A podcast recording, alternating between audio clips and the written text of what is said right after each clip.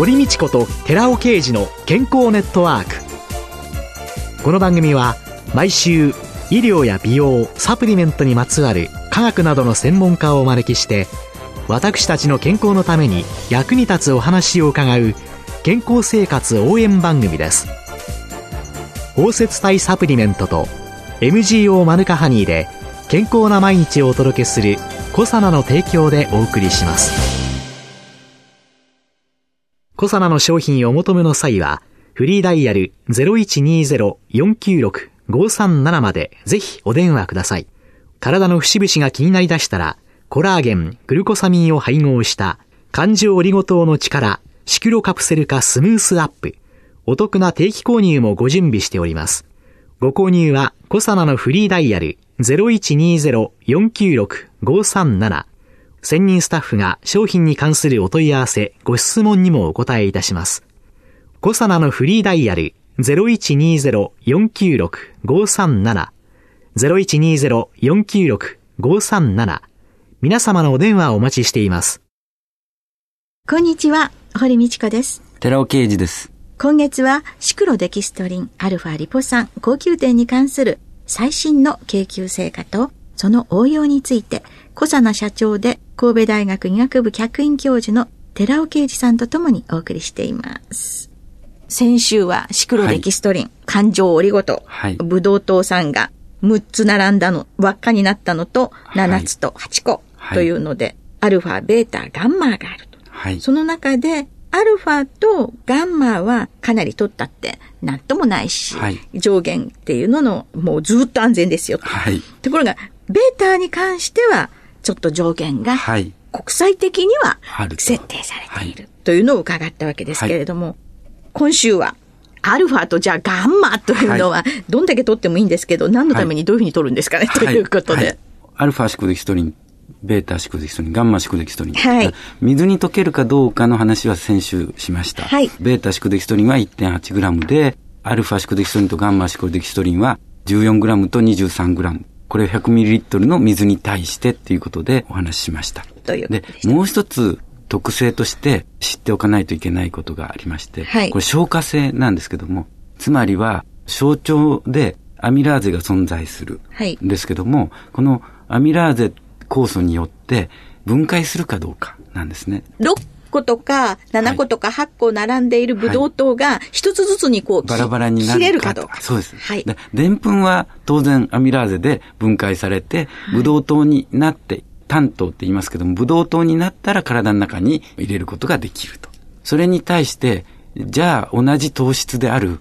環状リゴ糖のアルファ、ベータ、ガンマシクデキストリンはどうかっていうことがちょっとお話ししたいんですけども、はい、これはアルファシクデキストリンとベータシクルデキストリンはアミラーゼで分解されないんです。で、ガンマシクデキストリンは分解されるんです。8個だと切ることができる。はい。はい、切りづらいんですけども、切ることができる。まあ、切ることができる。はい。消化されるということですね。すねアミラーゼ酵素も、端があると、パスパスと切っていきやすいんですよね。端がないと、どこから切っていいかわからないわけです。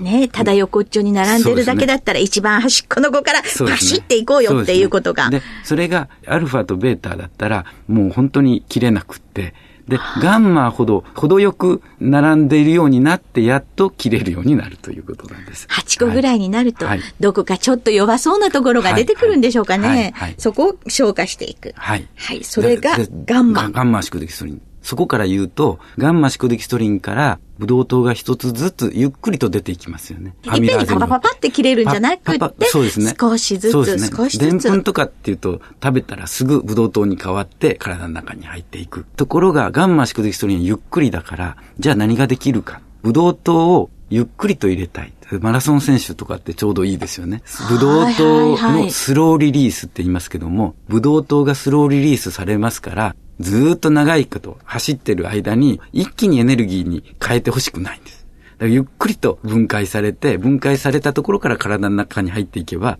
そのブドウ糖をゆっくりと使っていくっていうような目的で使える。で、そういう面白いところもあるっていうことですね。で、アルファとベータっていうのはアミラーゼで分解できないって言いましたですね。はい、消化されにくい。はい。これ難消化性ということになります。はい。難消化性のデキストリンということになるんですけども、はい、ベータシクデキストリンは難水溶性の難消化性ですよね。水に溶けづらくて消化もされにくいですよね。はいで、アルファシクデキストリンは水溶性ですよね。14g 溶けるわけですから。はい水溶性の難消化性デキストリン。つまり、水溶性の食物繊維として利用できるということになります。今、難消化性デキストリンは非常に有名になってきまして、コーラの特保が出ましたけども、あれの決め手になっているのが難消化性デキストリンで、コレステロールを低減するとか、はいそういうようなことを言ってますけども、あるいは難消化性デキストリンですけども、このアルファシクデキストリンは同様に水溶性の難消化性デキストリンですので、基本的には同じことができるということになるんです。で、難消化性、消化されづらい、無とは言ってないんですね。つまり、どこかで分解される。小腸ではアミラーゼによっては分解されないと言いましたけども、これ大腸に行くと、ここには腸内細菌がたくさんいるんです。腸内細菌で分解されるかどうかっていうと、実はされるんです。で、非常に面白く分かってきたところがここにありまして、はい先ほどガンマシクデキストリンは輪っかであるから、ブドウ糖のスローリリースって言いました。はい。少しずはいつ少しずつブドウ糖になって血液の中に入っていく。はい。はい。で、難消化性デキストリンとか、そういう一般の食物繊維の良さって、大腸で腸内細菌によって分解されて、炭鎖脂肪酸に変わるっていうところが一つの特徴としてあります。短い酸ですね。はい酢酸とかブタン酸とか酪酸とか、非常に短い酸にそういった糖質って変わっていくんですけども、はいはい。アルファシコデキストリンの良さは、感情であるがために、その微生物、腸内細菌も全くアミラーゼと同じように壊すのがゆっくりなんですよ。はい。で、変わっていくものが炭鎖脂肪酸。この炭鎖脂肪酸は非常に腸内環境を整える上では重要なものでして、腸の中を酸性にすると、ビフィズス菌とか乳酸菌などの善玉菌を非常に優位にしてくれる。で、悪玉菌はどんどん弱っていく方向に行くんです。ここで先ほどの炭鎖脂肪酸のスローリリースがここにあるんです。つまりアルファシクデキストリンを飲むと炭鎖脂肪酸がゆっくりと腸内でできてくる。長い間腸内環境をいい方向に維持することができるという。はいはい。面白い報告がありまして、ええ高アンモニア結晶とか大きな問題になアンモニアって血液の中に多いっていうことは脳にも多いわけで、これ毒素ですから、アンモニアが体中を駆け巡ると体は悲鳴を上げるわけですけども、これはどこからアンモニア来てるか。ほとんどが腸内から来てるんですよね。大腸でアンモニアが出るっていうのはタンパクが腐敗しているわけですね。アンモニアは排泄されないで体の中に入ってくる。うん。これがすごく多いわけです。アンモニアは私は化学屋なんで塩基だって覚えてるんですねは。いで、炭鎖脂肪酸とか酸っていうのは酸ですよね。酸で、酸と塩基はくっつくんですね。はいということで、炭鎖脂肪酸は何をやってくれるか。善玉菌を増やしてくれるっていうのもあるんですけども、一方でアンモニアをキャッチしてくれる。で、排泄してくれるんです。そうか、腸の中でアンモニアがタンパク質からはい腐敗してできてくる。はい。普通だと肝臓の機能が、はいまあ、ちゃんとしてれば、そ。それを処理してくれるんだけど、肝機能が劣ってる人、はい肝臓疾患の人こういうののアンモニアはね、なかなか処理できないですもんね。はい。肝機能障害の末期の方なんかには、アンモニアの血液の中の濃度が高くならないようにということで、腸内細菌を殺してしまえば、はい。アンモニアができないだろうということで、そうですね。抗生物質なんかはがガッと使われたりするんですけど、はい。はい。そんなのより、そうです。いくら食べてもいいいいですよ。食物繊維として取ればいいんですよね。ねそうするとこういうように、非常に腸内環境を整えるっていうところで、非常にいい効果が現れる。で、腸内っていうのは、一番免疫細胞の多いところでもありますし、免疫に対しても非常に有効に効きます。これは私どもの検討結果なんですけども、ええ IgE、こちらの抗体が、はい。どうしてもアレルギー疾患の人って増えていっているわけですけども、はいこのアレルギー疾患の人、最初はアルファシコデキストリンっていうものがダイエットに効く。つまり脂肪の吸収を抑えるとか、糖の吸収を抑えるということで、ダイエットに効く、体重減少に効くっていうところで商品として出しているところがありますし、非常に効果はあるんですけども、はいその人がダイエット目的で飲んでて、ある時、喘息がなくなって、これはなんでなくなったんだろうっていう人が、それが第1号だったんですよね。アルファシコデキストリンがアレルギーに有効であるっていうことを全く私ども知らなかったんですけども、喘息が治ってしまった。どうもアレルギーに対して有効なんじゃないかということで、私どもの臨床試験をやると、アトピー性皮膚炎の人が改善されたり、鼻炎の人が治ったり、っていうようなことが見えてきた。それで細かく今度人ではなくてマウスを使って実際に IgE を増やすようなマウスの操作をして、で、そこに α-CD を食べさせていった。そうするとええ IgE が減るってことが分かった。つまり腸内環境を整えることがそういったところにも効いているっていうことが分かったんですね。今アレルギーの人多いですものね。はいそうやって見てくると、シクロデキストリンっていうのは、あくまでも食品添加物はい、はい。という位置づけにあるわけなんですけれども、い、ろんな方が使ってみたことによって、ええええその良さっていうのが、そうですね。やはり今、肥満の方多いですし、やはり生活習慣ですかね。特に地方の人って交通手段って自分の車でしかなくて、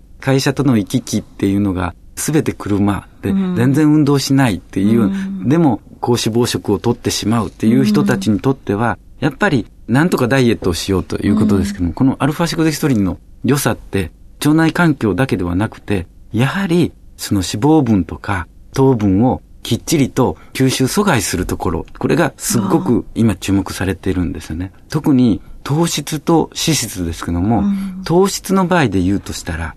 でんぷんを食べたと。つまり主食ですね。主食の時には、おお米とかお米とか、そうですね。はいこういったもの、でんぷんの阻害っていうのは、他の難消化性デキストリンとか、他の食物繊維も同じようにあるんですけども、はいこのアルファシコデキストリンの良さって、砂糖の分解も抑えてくれるんです。砂糖って2糖なんですね。加糖とブドウ糖が組み合わさったものですけども、この2糖では体の中に入らないんですね。で、スクラーゼっていう砂糖分解酵素が効いて初めてバラバラになって体の中に入っていくんですけども、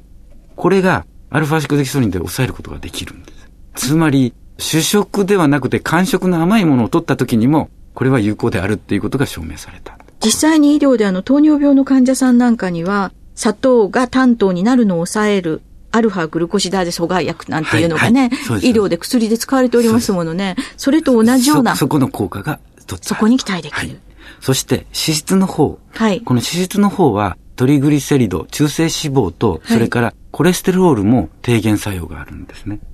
で、ここで、環状リゴ糖とかシクロデキストリンに詳しい人がいたとしたら、そんなバカなって言うと思うんです。なぜかというと、コレステロールは、ベータシクロデキストリンの空洞にははまるけれども、アルファシクロデキストリンの空洞は狭すぎて、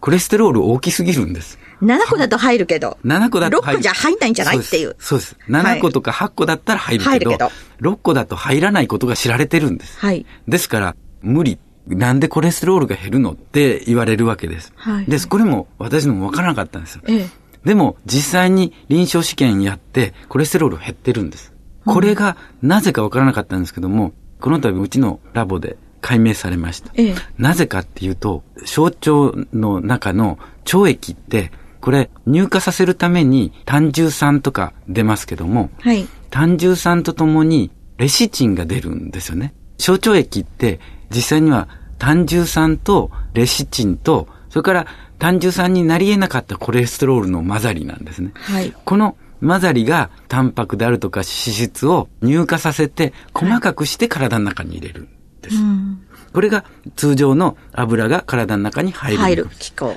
で、ここで、アルファシコデキストリンは、レシチン、つまりリン脂質です。はいこの脂質をキャッチすることができる。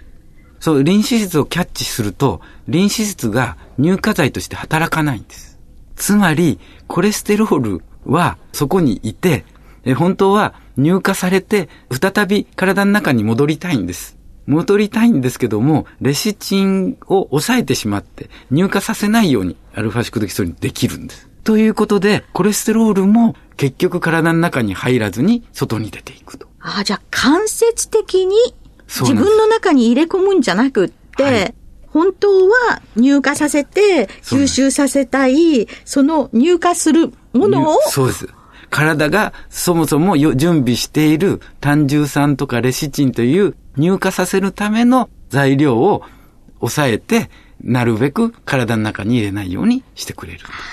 それで乳化されない油酸はそのまんまでそうです。そうやって考えていくと、今、あの、日本人ってリノール酸にものすごく偏った食事で、そのリノール酸に偏りすぎてる食事っていうのが、またアレルギーを多くしてるんじゃないかなんて言われているから、ただコレステロールの問題だけじゃなくって、はいはい、油全体の中で、そういう問題っていうのも言えますよね。そうですね。あと中性脂肪なんですけども、うん、中性脂肪のこんなにアルファシコデキソニンってすごいのって思うかもしれないですけども、えはい、中性脂肪の9グラムを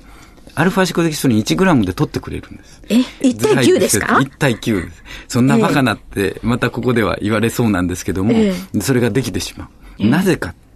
トリグリセリドっていうのは3つの脂肪酸がついてるんですよね。はい、で、グリセリンのところにこう3つ腕があって、3つ腕があって、そこにいろんな脂肪酸がついてる。脂肪酸がついてる。はい、で、アルファシクデキストリンって1つしかくっつけることできない。空洞が狭すぎて1つだけ。はい、2つは外に飛び出てる。はいイメージしてください。二つが外に出ている。一、はい、つがアルファシコデキストリンでくくられている。仲良くなっこれは、アルファシコデキストリンは糖質ですから水によく溶ける側です。はい。で、二本は水に溶けない側です。はい。つまり、これ巨大な海面活性剤なんですね。これで大きな輪を作るわけです。そうすると中は油しかはまらない。そこに油がどんどんどんどん吸い寄せられていく。このメカニズムっていうのもやはり解明して、通常だったらシコデキストリンを知っている人だと、一分子が一分子しか包摂できないから、分子量的なことからしても、1グラムで1グラムの脂肪を取るっていうんだったらわかりますけど実際にはこれが、その1対1を利用して、たくさんの油を吸着することができる。ということで、アルファシコデキストリンは通常の難消化性デキストリンではないということが分かっていただけると思うんですけど。秘めたる6個のブドウ糖の輪っか、はい、アルファシクロデキストリンの魅惑、はい、もう、もう本当にすごい熱心に語っていただきまして、はい、ありがとうございました。今週は小佐野社長の寺尾啓二さんとともに新食物繊維のアルファシクロデキストリンをテーマにお送りしました。ありがとうございました。ありがとうございました。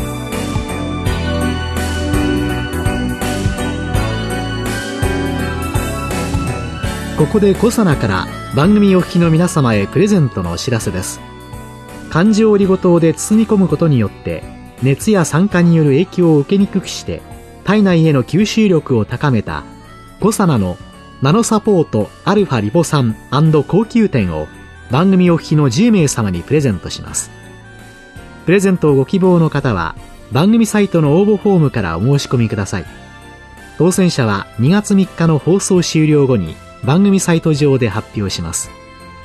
コサナのナノサポートアルファリポ酸高級店プレゼントのお知らせでした。